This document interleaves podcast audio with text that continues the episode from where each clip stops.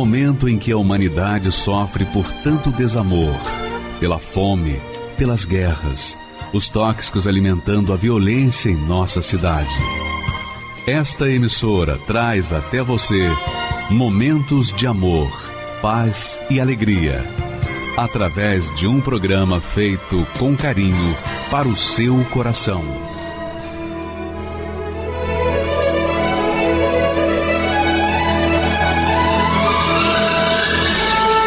E agora, com você, a Palavra Amiga do Bispo Macedo.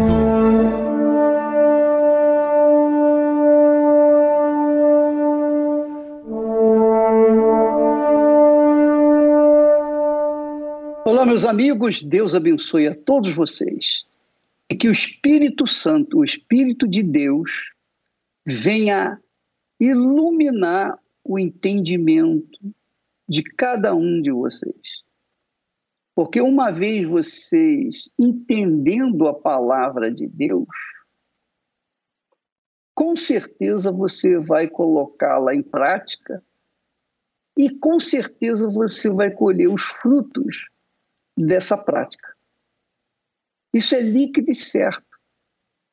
Foi o próprio Senhor Jesus quem disse que quando a pessoa ouve a palavra dele e pratica, ele compara essa pessoa ao homem prudente que edificou sua casa sobre a rocha. E quando vieram as chuvas, aquela casa se manteve segura.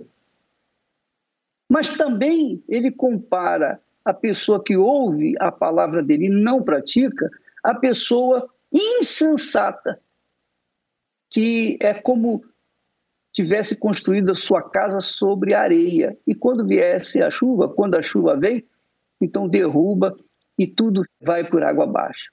Então, assim é a vida de cada um de nós. Nós vamos ler esse texto e avaliar, ou melhor, pensar como Deus vê você que está me assistindo agora. Como Deus vê a mim, como Deus vê a cada um de nós. Você sabe que Há pessoas que dizem: ah, Fulana tem sorte, Beltrano não tem sorte, eu não tenho sorte. Não tem nada de sorte ou azar. Tem a ver com a inteligência. Deus criou o ser humano com inteligência. E ele avalia a inteligência humana de acordo com a receptividade da sua palavra. Olha só o que, que Jesus fala sobre a palavra. Ele diz assim: todo aquele, pois, que escuta estas minhas palavras e as pratica, assemelhá-lo-ei ao homem prudente. Quer dizer, Jesus assemelha a pessoa que ouve e pratica a palavra dele a uma pessoa prudente, sensata, pessoa prudente, sensata, é aquela pessoa que pensa, raciocina, que usa o seu intelecto, a sua razão, para então tomar uma decisão. Essa é a pessoa sensata, é a pessoa racional, é a pessoa prudente. Então, quando a pessoa é prudente, o que, que ela faz? Ao edificar sua casa, ela o faz sobre a rocha. E quando vem a chuva, e vem os rios, e assopram os ventos, e combatem contra aquela casa, ela não cai, porque foi edificada sobre a rocha. Assim é a vida daqueles que são prudentes. Quem é prudente ouve a palavra de Deus, pratica e mantém-se firme mesmo diante das piores catástrofes que caem sobre este mundo. Ela se mantém firme porque foi construída sobre a rocha. É a vida da pessoa. Quando a pessoa constrói a sua vida sobre a rocha que é Jesus, quando ela constrói a sua vida de acordo com a palavra de Jesus, então Vem o que vier, ela se mantém firme. Por outro lado, existem os insensatos que edificam a casa sobre a areia. Ele fala sobre isso. Ele diz: aquele que ouve estas minhas palavras e não as cumpre, compará-lo-ei ao homem insensato. Homem insensato é a pessoa emotiva. Quando a pessoa é emotiva, quando a pessoa é sentimental, quando a pessoa pensa com o coração, então ela quer tudo rápido, ela quer construir a vida dela da noite para o dia, ela quer facilidades. Então, ela não vai escolher uma rocha para construir a sua vida, a sua casa, ela vai escolher areia, que é mais fácil, pode se fazer até os buracos com a mão. Então a pessoa constrói a sua casa na areia, o seu castelo na areia, porque ela não pensa, ela não raciocina, ela não usa a razão, ela usa o coração. Essa é a realidade.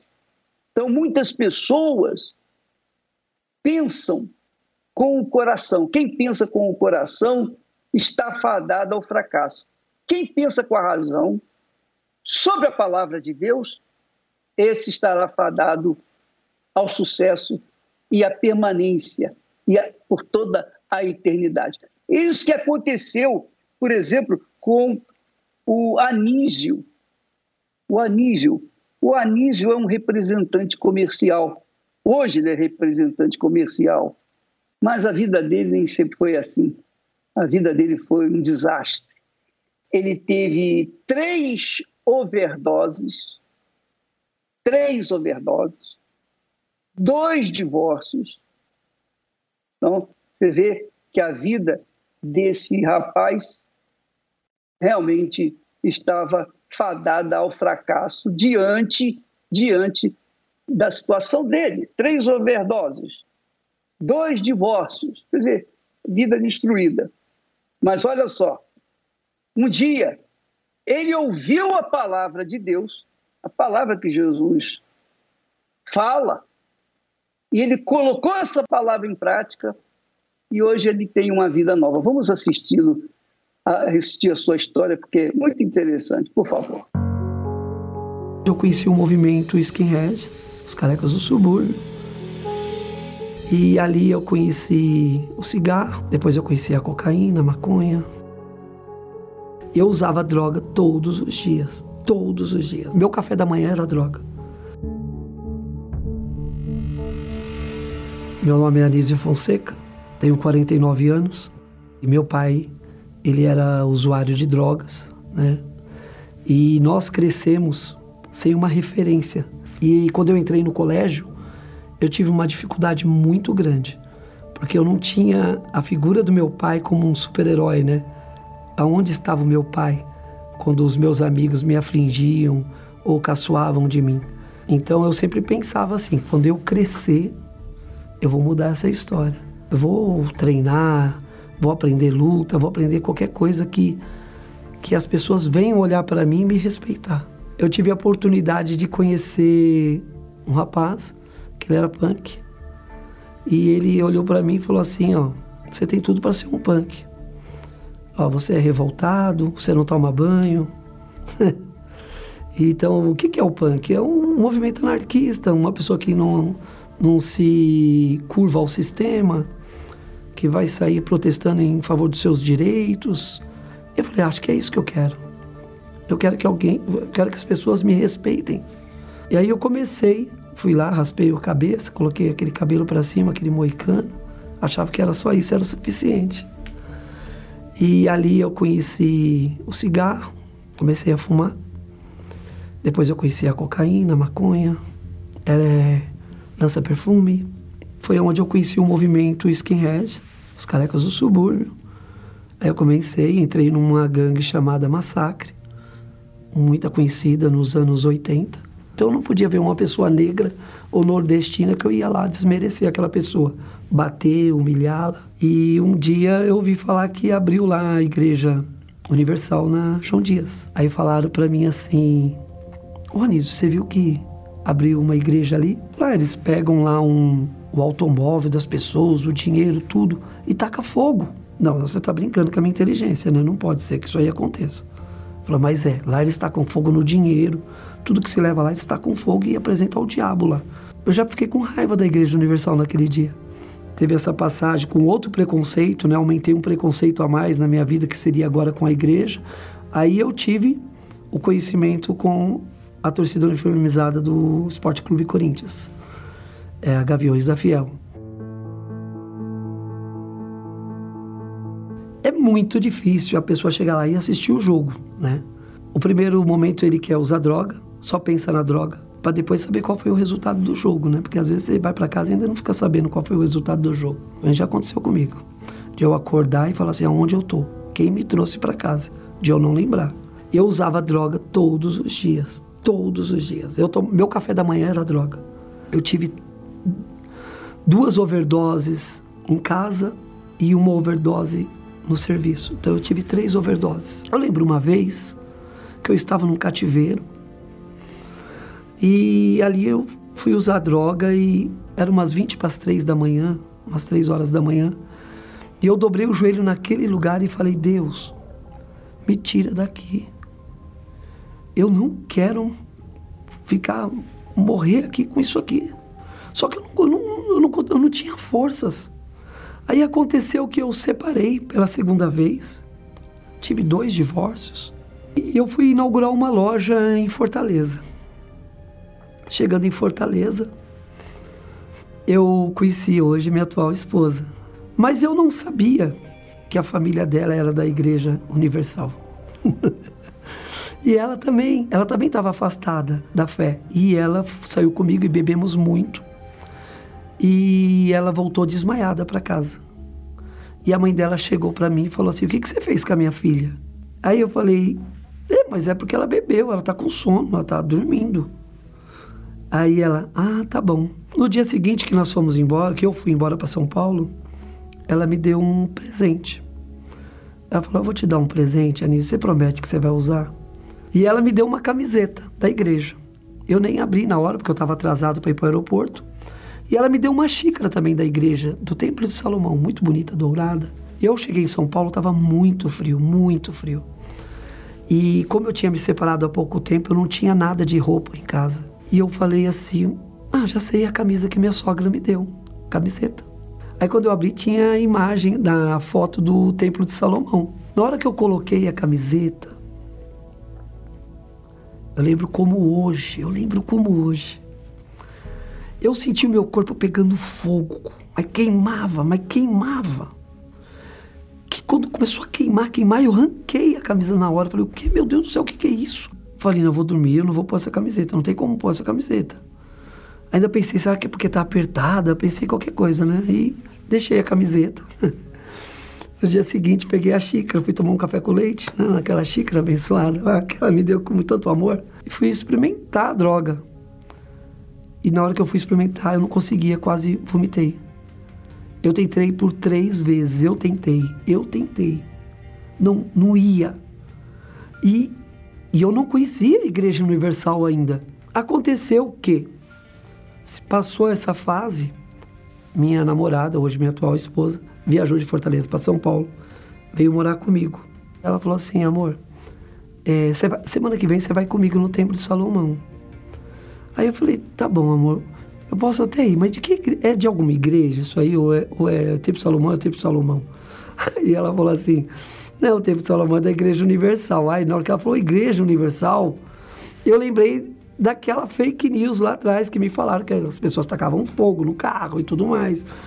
E eu falei, eu não vou nessa igreja. Você me leva para qualquer lugar, menos nessa igreja. Ela falou, você vai.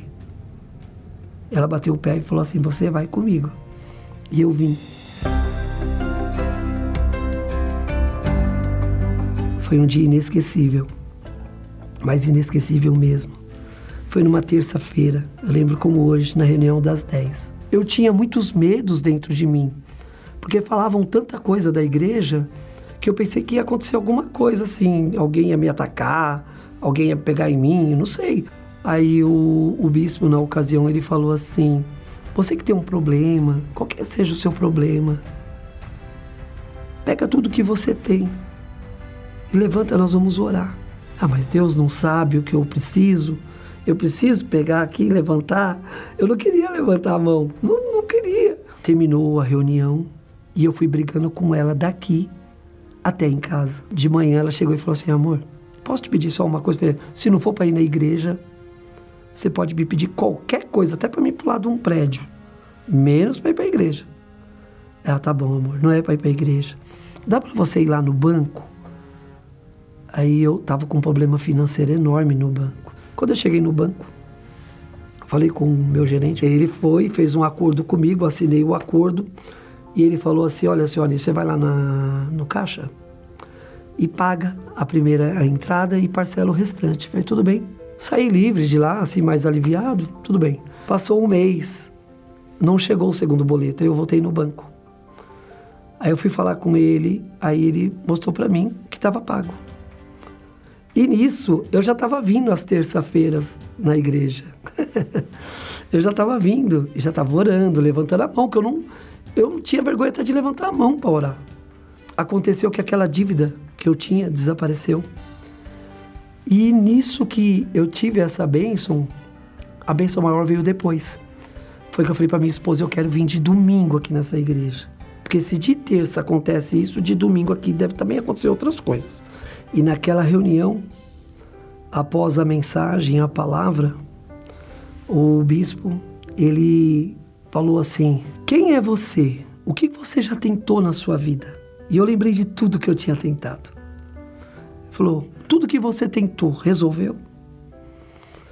E eu vi a resposta era não. Ele falou: então, porque sem o Espírito Santo você não vai conseguir. E para você receber o Espírito Santo, é necessário que você mude de vida, mas mude de verdade. Enterre o velho homem e comece a andar em novidade de vida. Eu comecei a colocar Deus em primeiro lugar. Porque às vezes a pessoa acha que obedecer a Deus é só não mentir, não adulterar, né, não roubar. Mas existe um pecado maior que tudo isso. E o pecado maior é você roubar a Deus. Eu roubava a Deus nos meus dízimos. E quando eu entendi isso, que eu tinha que colocar Deus em primeiro lugar em tudo, tudo, era você poder acordar e já lembrar de Deus na hora que acordasse. Quando eu comecei a seguir direitinho, obedecer. Aí o Espírito Santo entrou. Aí tudo mudou. A forma de olhar para as pessoas, a forma de eu pensar das pessoas. Eu me sentia leve, tinha uma felicidade. É tão difícil falar, não tem como explicar uma felicidade que jorra de dentro da gente assim. Tudo que eu já tinha vivido na minha vida, nada foi igual àquele momento. Nada, porque a minha cabeça mudou. Mudou dentro, é muito forte. É falando assim, às vezes a pessoa que está ouvindo fala: como? É só obedecer. Não, não tem segredo, é simples. Obedecer. E de aquele dia para cá, eu sou um outro homem. Tudo que eu faço para a obra de Deus, na minha vida, para minha família, para os meus amigos, ou até mesmo na minha empresa onde eu trabalho, eu faço naturalmente com muito amor. Hoje eu sou uma pessoa realizada, hoje eu tenho uma família. Eu tenho uma esposa que eu amo, que eu respeito. Hoje eu entendo que amar não é só dizer eu te amo, é respeitar. Financeiramente falando, graças a Deus, hoje eu sou representante comercial, mas nós temos uma empresa no paralelo que também Deus tem abençoado e vem crescendo. É assim, eu não tenho nada do que me queixar. Se você falar, ah, Nídio, se for para você ficar sem o Espírito Santo ou sem tudo que você tem, o que, que você vai. Eu fico sem tudo, mas o Espírito Santo eu não posso ficar. Porque na verdade o Espírito Santo é tudo. É o mais importante. Hoje a Igreja Universal, para mim, eu falo para minha esposa isso aí todos os dias, acho que ela não aguenta mais ouvir eu falar isso no carro. Nós estamos indo trabalhar e eu falo, amor, eu sou grato a Deus, muito grato a Deus por Ele ter feito eu conheci a Igreja Universal, um lugar onde se prega uma fé inteligente, Alguém pode achar que isso é até como demagogia, mas não é. Não é. É porque aqui, um lugar que eu falava mal, né? Fui bem recebido aqui. Então acho assim, a pessoa acha que tem que se dar oportunidade. Você já ouviu falar tantas coisas mal da igreja? Vem, venha conhecer. Conheça, ouça com seus ouvidos, venha olhar com seus olhos. Então, para mim hoje, graças a Deus, eu não me vejo em qualquer outro lugar, a não ser aqui, na Igreja Universal. Sozinho eu vivi e perdido em meu caminho. Procurei teu abrigo quando o mundo me abandonou.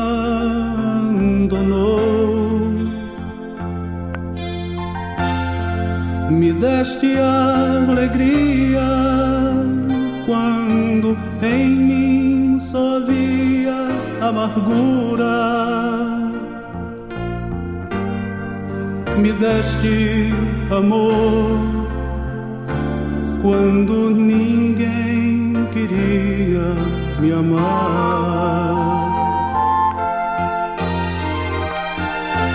E é por isso que eu te amo, Cristo. É por isso que eu te amo, Senhor. Mudaste a minha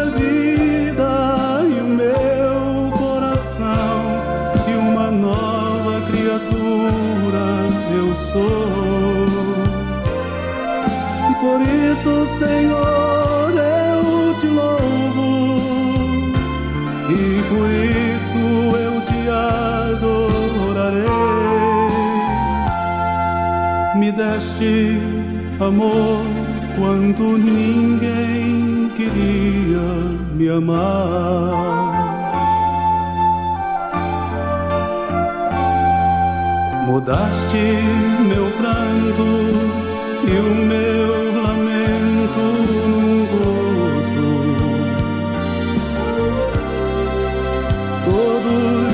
sonhos tornaram-se realidade.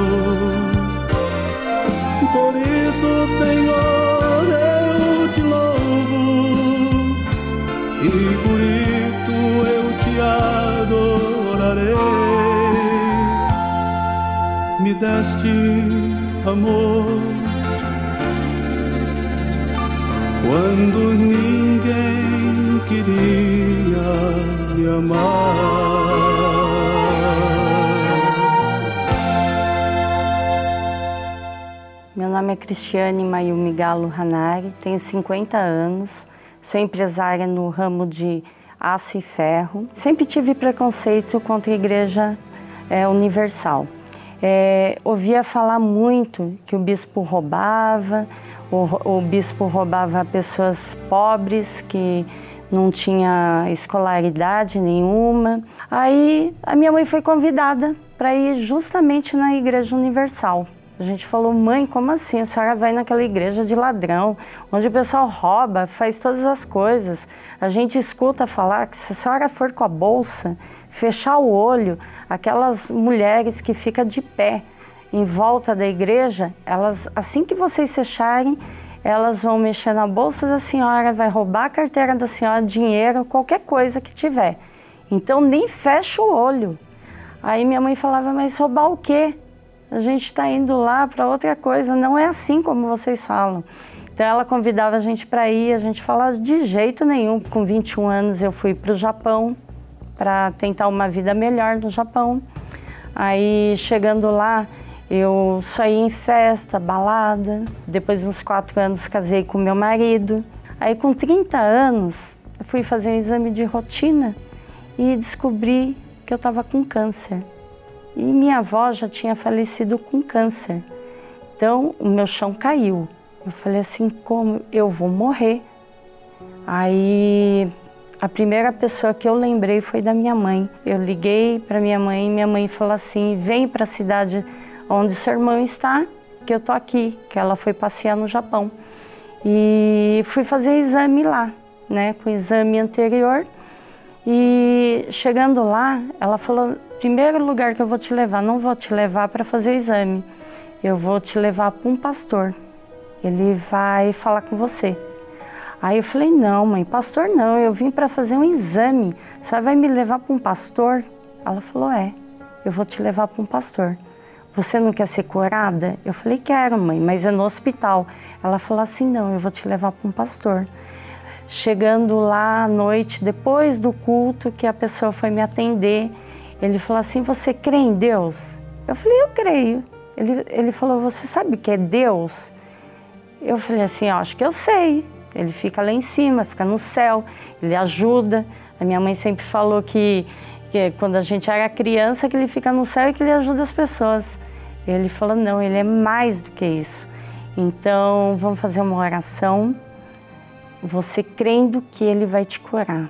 Eu falei assim, eu creio, porque eu estava sem chão, então eu estava com medo de morrer, na verdade, medo de morrer. Aí ele fez a oração, ele falou: amanhã você vai, faz esse exame, tudo normal, e crê que você não tem mais nada. Eu falei: tá bom. Aí no dia seguinte a gente acordou, foi para o hospital, aí fiz todos os exames novamente e à tarde o pessoal pediu volta para ver o resultado, né? Porque no Japão é muito rápido. Faz exame de manhã, à tarde já está pronto. Então a gente voltou, é, chegamos naquela sala toda escura, todos os médicos ali dando risada. A minha mãe perguntou por que que estavam dando risada de uma desgraça que é um câncer, né? Aí eles falaram porque a gente não entende o exame de um dia anterior, ela está com 11 nódulos de, de câncer e que teria que ser arrancado. Hoje, nesses exames, ela não tem mais nada. A gente queria até refazer o exame porque a gente não está entendendo o que está acontecendo. Aí minha mãe, na hora, ela falou assim: Você está vendo o poder de Deus? Aí eu falei assim, tô. Porque eu achei que ia morrer. E eu nunca acreditei. Eu sempre critiquei a senhora. Dentro da igreja, sempre falei mal do bispo Macedo. Aí a minha mãe falou assim: vamos sair daqui, vamos para a igreja e agradecer. Eu fui para a igreja, eu dobrei o joelho. Eu falei para Deus que eu não iria sair mais da casa dele. Eu não cria naquilo que minha mãe falava, mas eu vi que durante aqueles 10 anos, 12, que ela estava na igreja, eu acho que ela, ela pedia por nós, para todos os filhos, que a gente tem quatro filhos, mas nenhum ia com ela a gente só criticava. Então, a partir dali eu falei para Deus: Deus, se o Senhor me aceitar como uma pessoa, uma filha do Senhor, eu vou estar dentro da casa do Senhor, entendeu? E dali eu comecei a frequentar a igreja lá no Japão. Eu fui batizada no Japão. Aí dentro da igreja eu comecei a ver que mentira, as pessoas mentir que a gente entra lá é roubada. Nunca ninguém pediu dinheiro para mim. Nunca falou assim, foi obrigada a dar dízimo, oferta. O bispo Macedo nunca apareceu em nenhum vídeo, como eles falam. Ah, o bispo vai aparecer e vai falar assim: vocês têm que dar tudo que vocês têm. Entendeu? Ele nunca falou nada disso. Comecei a entender a palavra e acabei de uma simples DKC aqui no Japão, que é uma funcionária, eu montei uma empresa no Japão de importação e exportação. As pessoas que viam falavam, não entendo, Você entrou dentro daquela igreja onde eles roubam e você agora hoje é empresária. É, você coloca, contrata pessoas que trabalham em fábricas dentro da sua empresa. Então, a gente falava exatamente, as pessoas mentem lá fora para você não entrar dentro da igreja, porque a partir do momento que você entra, você vê que não é nada daquilo. Então, a partir dali, eu continuei perseverando. É, tive minha filha normal, ela é perfeita, ela é linda, né? E continuamos perseverando no Japão. É, entrei para evangelização lá. Nós chegamos aqui no Brasil e montamos uma empresa de aço e ferro. E o meu maior bem que hoje eu tenho foi o batismo com o Espírito Santo. Ele preenche tudo, aquele vazio, é, vazio que a gente sentia, ficar procurando em coisas, é, comprar roupa. Você acha assim, ah, vou comprar roupa, é, vou comprar sapato para preencher. Não, quando você tem o batismo, ele preenche tudo, você não precisa de mais nada. E ele completa todos os vazios que, que, que a gente tem dentro da igreja eu aprendi a usar minha fé, é, que o pastor sempre falava, com o Espírito Santo a gente tem toda a força, ele vai te ajudar em tudo, tudo que você precisar, você pede para ele que ele vai, vai te suprir. Você não vai ficar com medo de nada, você vai para frente, você vai conseguir conquistar tudo que você quiser através dele. Eu aprendi coisas que eu nem imaginava lá fora. Então, que eu, que eu sou grata à Igreja Universal por todas as coisas que ela nos ensina todos os dias. E o Espírito Santo que me dá força para mim vencer todas as batalhas do dia.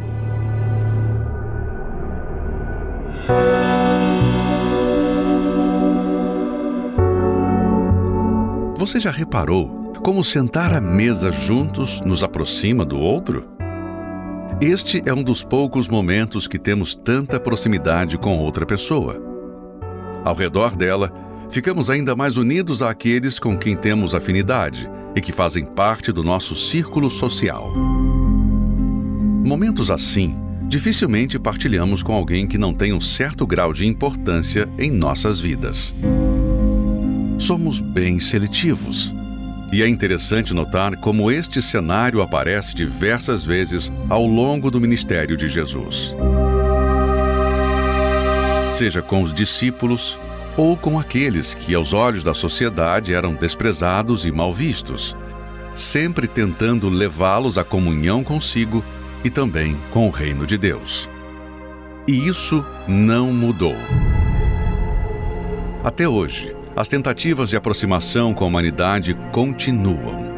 Mas o que se vê? Uma maioria que se faz de surda para o convite da salvação. Deus não está em suas prioridades.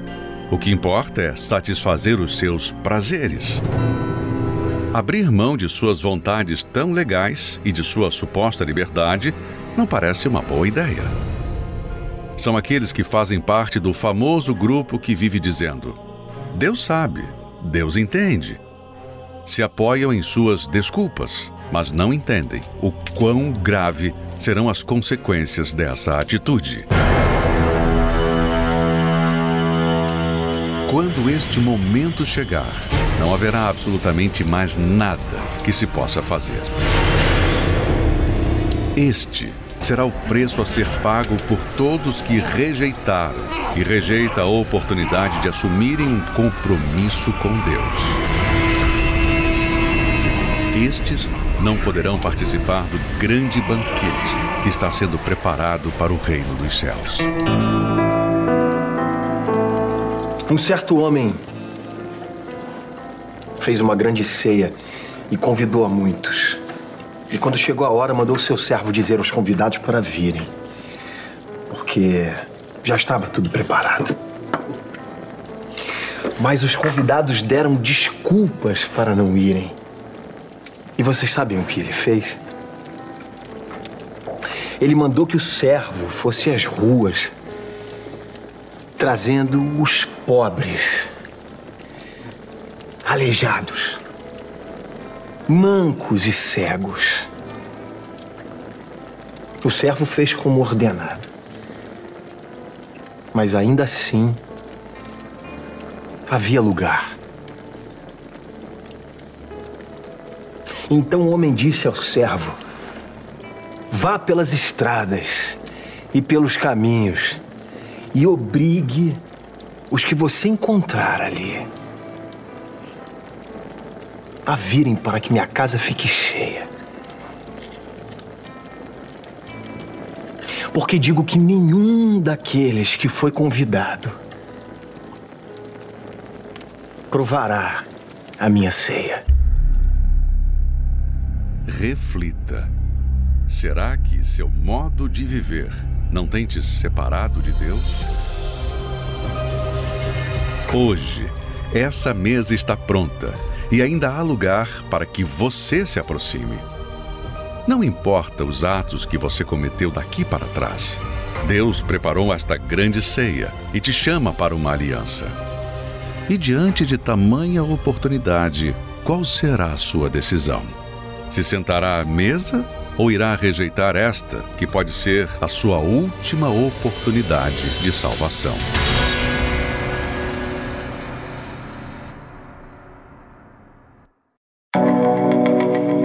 Você já percebeu quão forte é o poder de uma palavra? Seja no que falamos, lemos ou ouvimos, seus efeitos todos os dias influenciam em nossas vidas, seja para o bem ou para o mal. De fato, podemos nos deparar com inúmeras palavras ao longo desta vida mas somente uma é capaz de suprir o ser humano por completo: a Palavra de Deus. Pois quando a obedecemos, recebemos os benefícios nesta vida, mas principalmente por toda a eternidade. Nesta quarta-feira, 27 de julho, a Santa Ceia da Palavra, às 10, 15 e 20 horas no Templo de Salomão, Avenida Celso Garcia, 605 Brás, e em todos os templos da Universal.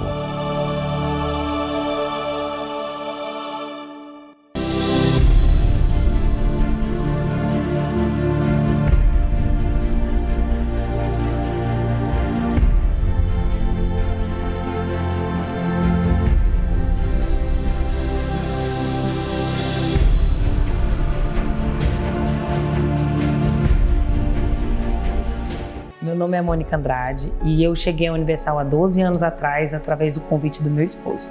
Eu vivi uma vida muito tranquila. Uma, eu era uma jovem que tinha, aparentemente, eu estava muito bem. Eu era bem relacionada com as pessoas, era bem alegre, bem sorridente, bem simpática. Mas dentro de mim eu travava algumas lutas, algumas dúvidas e aquilo dentro de mim eu pensava que era normal, né? Eu, vinha, eu já vim com é, com algumas coisas da minha família que aquilo trouxe alguns traumas para mim. Traumas de. Eu, na minha família, meu pai minha mãe teve um relacionamento muito conturbado, eles tinham muitas brigas, muita traição. E aquilo dentro de mim, aos poucos, foi me trazendo uns traumas. Eu via que, às vezes, é, o que eu ia viver era aquilo. Eu tinha isso dentro de mim, né? E quando eu vim na primeira vez que ele me trouxe, eu vi que não, que tinha uma luz no fundo daquele túnel, que algo, minha vida poderia ser diferente. Nossa filha conviveu muito das nossas brigas, ela chorava enquanto a gente estava brigando dentro de casa. Então eu vi, eu vi a minha filha vivendo o que eu vivi dentro do, das casas dos meus pais. Chegou um momento assim que eu falei: Meu Deus, não era isso que eu queria. Porque eu queria, eu tinha em mente um casamento e eu estava vivendo o mesmo casamento dos meus pais. Aí eu me emociono assim porque eu volto tudo que a gente viveu, né? Aí engravidei do segundo filho e eu não queria voltar para casa dos meus pais, eu queria lutar pelo meu casamento. Eu já estava depressiva e eu não via que era uma depressão. Eu estava vazia, eu, eu procurava coisas para me preencher. É, procurava momentos, as pessoas falavam, ah, sai um pouco, porque você fica muito em casa vai sair, mas nada preenchia. Eu podia sair estar ali com as pessoas, estava feliz com todos, porque ninguém percebia o que eu, eu, vivia dentro de mim, ninguém percebia como eu estava. Eu estava sempre sorridente, mas quando eu voltava em casa, era aquele vazio, aquela tristeza, aquela angústia, uma dor na alma que nenhum momento e nada que eu tinha preenchia. Eu, eu às vezes estava no carro dirigindo com os meus filhos atrás, passava algum viaduto, falava joga o carro daqui, passava atrás de uma carreta, falava é, mete atrás da carreta e, e os pensamentos eram constantes. E foi esse, aí que a gente iniciou a primeira reunião lá no galpão, no solo sagrado. E a gente enfrentou muitas dificuldades, era, era uma tenda no início, depois fomos para o galpão e enfrentamos chuva, às vezes desânimo de querer ir porque estava chovendo e era frio. E mesmo assim a gente foi junto, começamos a ir junto todas as reuniões. E aí começou a transformação. A gente pegou a promessa do homem de Deus e a nossa vida começou a se erguer. E eu fui é, fazendo o que Deus estava me pedindo, é, buscando a Deus mais, orando, lendo a Bíblia. E aí Deus foi me transformando. E ao mesmo tempo, foi através da minha transformação, meu marido começou a ver que eu estava diferente e foi quando ele começou a, a, ficar, a ser transformado. A nossa casa foi começou a, a mudar o ambiente, a nossa, o nosso convívio. E num domingo, no, no solo sagrado, eu, o bispo chamou lá na frente quem queria ser selado pelo Espírito Santo e eu fui. E na, lá na frente, eu buscando a Deus, com sabedoria, sem sentimento, porque às vezes eu deixava o sentimento entrar, uma canção e, e chorava. Não, nesse, nesse dia eu tava, eu, eu já estava já agindo ultimamente sem sentimento. E Deus me selou com o Espírito Santo que eu não senti é, vontade de chorar, eu não senti é, vontade de, de, de. Eu não fiquei sentimental, eu fiquei na certeza, eu tive a certeza que Deus estava comigo. E aquele vazio que eu tinha, o vazio da alma que eu tinha, aquela angústia que tinha dentro de mim, que nada preenchia, que era uma dor tão forte, foi selada, acabou. E eu, eu, fui, eu virei uma nova criatura. De lá para cá, tudo foi diferente. Eu fui diferente, eu sou uma nova criatura. Deus transformou a minha vida financeira. Ela se ergueu, ela, ela virou completamente. Meu e meu marido hoje trabalham no ramo que nós nem imaginávamos, não temos formação nenhuma. E Deus nos colocou lá, nos, Deus, no, no, nos colocou, nos deu sabedoria e nos dá sabedoria para nós tocar nosso, nosso negócio. A o nosso casamento é transformado. O meu marido foi transformado. Se eu falar do meu marido, do que ele era, o homem que ele é hoje, ele é uma nova criatura. Deus totalmente transformou. Aquilo que muita gente, eu ouvi de muita gente falar que não tinha jeito, ah, não existe jeito para isso, não tem transformação. Pessoa, ele é assim, ele é estourado, ignorante, ele vai sempre ser assim, você vai sempre estar tá sofrendo. Você tem que acabar com isso, você tem que dar um basta. Aqui na minha vida, isso, isso é, para as pessoas que falavam que não tinha jeito, que eu tinha que separar, é, a minha vida hoje, o meu marido hoje é um novo ser, uma nova criatura. Minha vida financeira hoje está abençoada. Eu tenho condições, eu minha família, de, de comer nos melhores lugares, temos é, carro importado, nossa, nós temos a, as nossas as coisas que queremos, ajudamos a obra de Deus e eu posso dizer que eu posso dizer que ali no solo sagrado a minha vida mudou. E a gente não vê a hora a gente estar na casa do Senhor, na nova casa do Senhor, lá no solo sagrado, é, eu e minha família, e tá ali naquele lugar é, que para nós é um lugar santo, um lugar que representa o próprio Deus.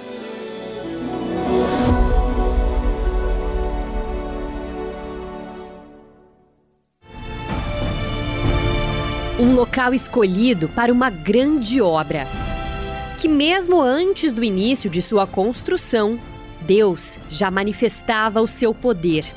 O que, que aconteceu aqui no solo? Eu fui curada de um câncer.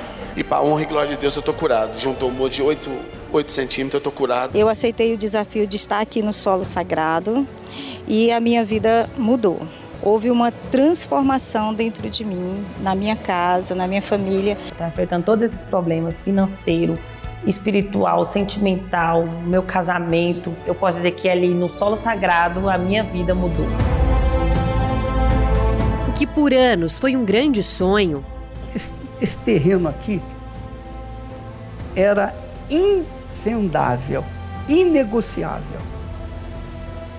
Há anos que a gente vem tentando, procurando um local aqui para construir uma igreja, construir uma catedral para vocês.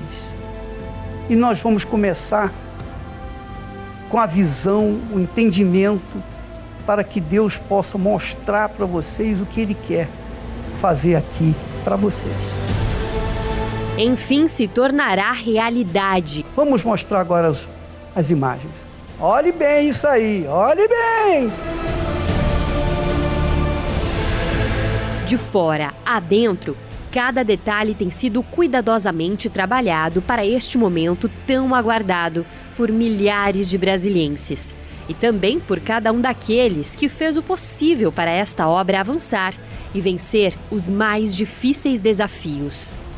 Se antes e no decorrer desta construção o poder de Deus já transformou tantas vidas, infinitamente maior será a nuvem de testemunhos a se formar entre aqueles que pisarem neste santo lugar. Assim como aqui vai ser erguido um templo para a glória de Deus, uma casa de oração um pronto socorro para os acidentados espirituais, para os aflitos. Você também será um pronto socorro para os acidentados espirituais que estiverem ao seu redor, porque você será a igreja do Senhor Jesus viva. Aqui nós teremos a igreja física, mas você será a igreja espiritual na sua casa, no seu trabalho, onde quer que você for, você será a igreja do Senhor Jesus, porque o Espírito Santo estará em você, pronto para agir a favor das pessoas aflitas. Prepare-se. Semana de inauguração do Solo Sagrado. De 1 a 7 de agosto, a grande semana de inauguração do Solo Sagrado. Para mais informações, entre em contato através do WhatsApp 61 2103 4052 ou acesse solosagrado.org. Solo Sagrado, neste lugar, Deus é real. Pois é, minha amiga e meu caro amigo, nós estaremos lá a partir desse dia 31, só que domingo agora não vai ter mais acesso para mais ninguém, porque já está todo lotado. Se você quiser participar, de uma reunião de inauguração vai ser toda semana. E nós estaremos lá a semana inteira fazendo a reunião diária. E outros bispos estarão conosco. Então você tem que colocar o seu nome na lista, porque são centenas, são dezenas de milhares de pessoas que querem ir na inauguração. E não dá todo mundo aí. Não dá vai vir gente de fora, de outros estados. Então, nós estamos organizando para que cada um vá e tenha o seu lugar reservado para que não fique de pé, para que não fique incomodado, desconfortável. Então, se você quiser participar, você tem que reservar a sua cadeira, o seu lugar nesse telefone 061 2103 4052. Ligue e reserve. Você não tem que pagar nada, mas para você entrar durante essas semanas que se seguem a partir de domingo agora, você tem que estar registrado, você tem que ter o seu lugar reservado, porque é a única forma da gente poder receber todos os que participaram da construção desse belo templo para a glória de Deus. Agora, nós vamos falar com Deus em seu favor. O bispo Misael já está pronto, ele vai clamar a Deus por você. Aproxime do seu, receptor, coloque a mão no seu receptor e vamos fazer, unir a nossa fé, unir os nossos corações diante do Altíssimo. Vamos orar.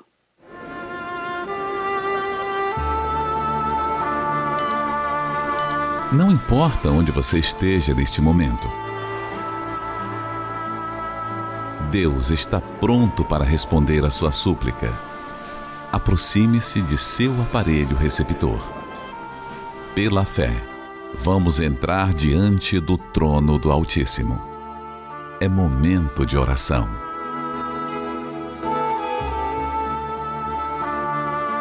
Em nome do Senhor Jesus, meu Pai, nós nos aproximamos agora em oração uns dos outros. Eu sei que agora há uma corrente de oração nos quatro cantos do Brasil e em outros países. E para o Senhor não tem fronteira, não existe dificuldade. O Senhor está aqui, mas está aí também aonde essa pessoa está. No presídio, debaixo da ponte, na bolé de um caminhão. Enfim, meu Pai independente do lugar. E eu oro principalmente por essas pessoas que o seu castelo desmoronou. Elas investiram, elas construíram sobre a areia. E infelizmente, os seus sonhos foram por água abaixo. E ela se vê numa situação hoje que parece que é o fim da sua vida. Ela se vê diante de uma doença incurável, um problema que até os médicos já passaram para ela a insegurança do futuro. Um futuro incerto. Mas o Senhor tem poder para curar agora.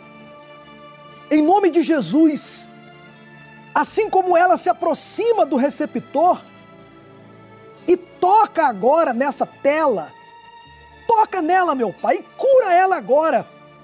Cura essa pessoa que tem um câncer, que tem um problema no sangue que tem um problema cardíaco, que traz consigo um problema de pressão, quem sabe um problema crônico no intestino, na pele, nos ossos, nos nervos, nas juntas, e ela tem sofrido com dores todo dia, tomando remédios, o sofrimento faz parte da vida dela, mas o Senhor que cura, o Senhor que sara, venha sarar agora, venha arrancar essa dor, de maneira que essa pessoa perceba que essa oração não são palavras jogadas ao vento, mas que o Senhor responde.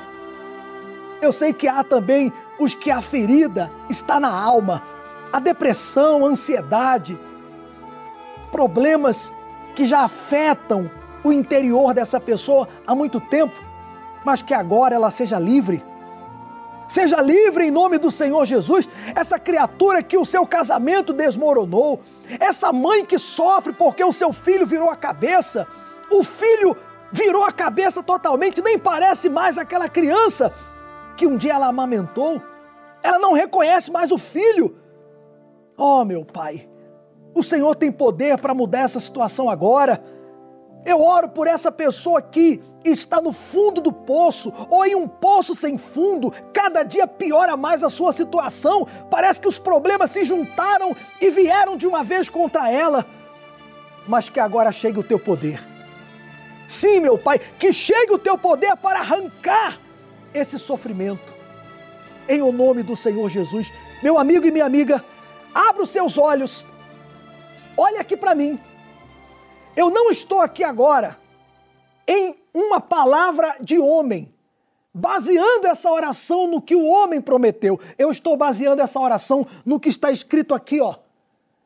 Então eu quero que você agora, em um ato de fé, toque aqui nessa palavra. Toque aí agora.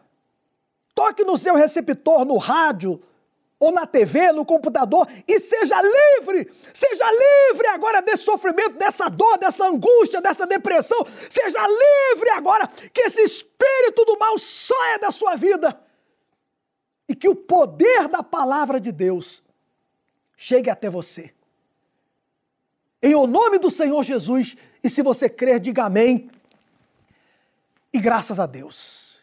Olha, nunca mais Nunca mais essa praga dessa depressão volta para você. Nunca mais essa doença vai voltar para o teu corpo. Nunca mais esse mal vai voltar. Se você não apenas orou comigo, mas você se apegar a esse Deus, nunca mais você vai sofrer com esse problema. Pode crer. Aquele familiar vai mudar. O milagre acontece agora. E se você havia preparado o copo com água, pode beber com toda a fé, porque essa água será o próprio Deus aí tocando no teu ser. Pode beber. Algemado por um peso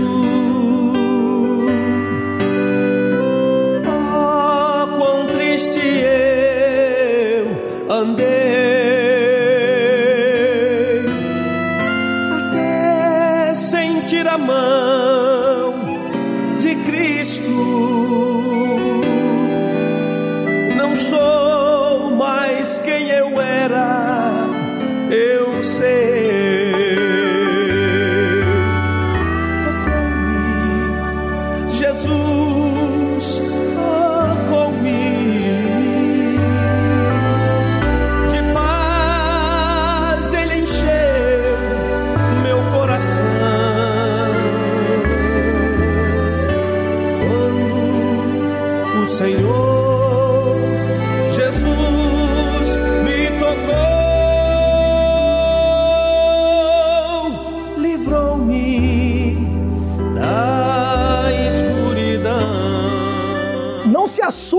a nossa determinação, com a nossa fé, porque a nossa fé é uma fé agressiva.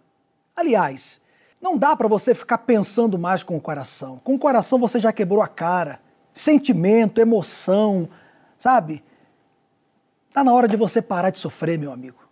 É com você que eu falo agora. Quem sabe você já construiu sobre a areia várias coisas na sua vida e sempre, ó, ó, me perdoe falar assim. Você se apaixonou por uma pessoa, se casou e agora está sozinha porque deu errado. Porque você quis, quis ouvir e ouviu o coração. E assim tem sido na sua vida econômica, na sua saúde e em tantas outras coisas na sua vida. Mas eu estou aqui para dizer a você que se você vier aqui ao Templo de Salomão, ou se você mora em um lugar que não dá para vir aqui, vai na Igreja Universal aí. Você que já tentou muitas coisas e não conseguiu, vem sofrendo, você vem trazendo para a sua vida, é como se fosse uma sequência, uma coleção de sofrimentos, de fracassos e derrotas. Faz o seguinte: procure a Universal. Mas não vai lá para ficar apenas olhando para o pastor, para o bispo, não. Vai para obedecer. E se você quiser, vem aqui no templo. Por exemplo, domingo agora, 18 horas, nós teremos uma reunião especial. A vigília pela sua alma. Venha. Não será mais uma tentativa. Será a mudança da sua vida. Bom, se você quer mesmo, então você já sabe o que fazer. Domingo, 18 horas, estaremos aqui no Templo de Salomão, nessa reunião especial. Faça sua parte. E um dia, um dia, você vai perceber que tudo o que nós determinamos aqui realmente aconteceu na sua vida. Porque essa palavra não falha. Um dia vai ser você também a contar testemunhos. Tá bom? Fico por aqui com mais uma oração. Deus abençoe você e a sua família. Jesus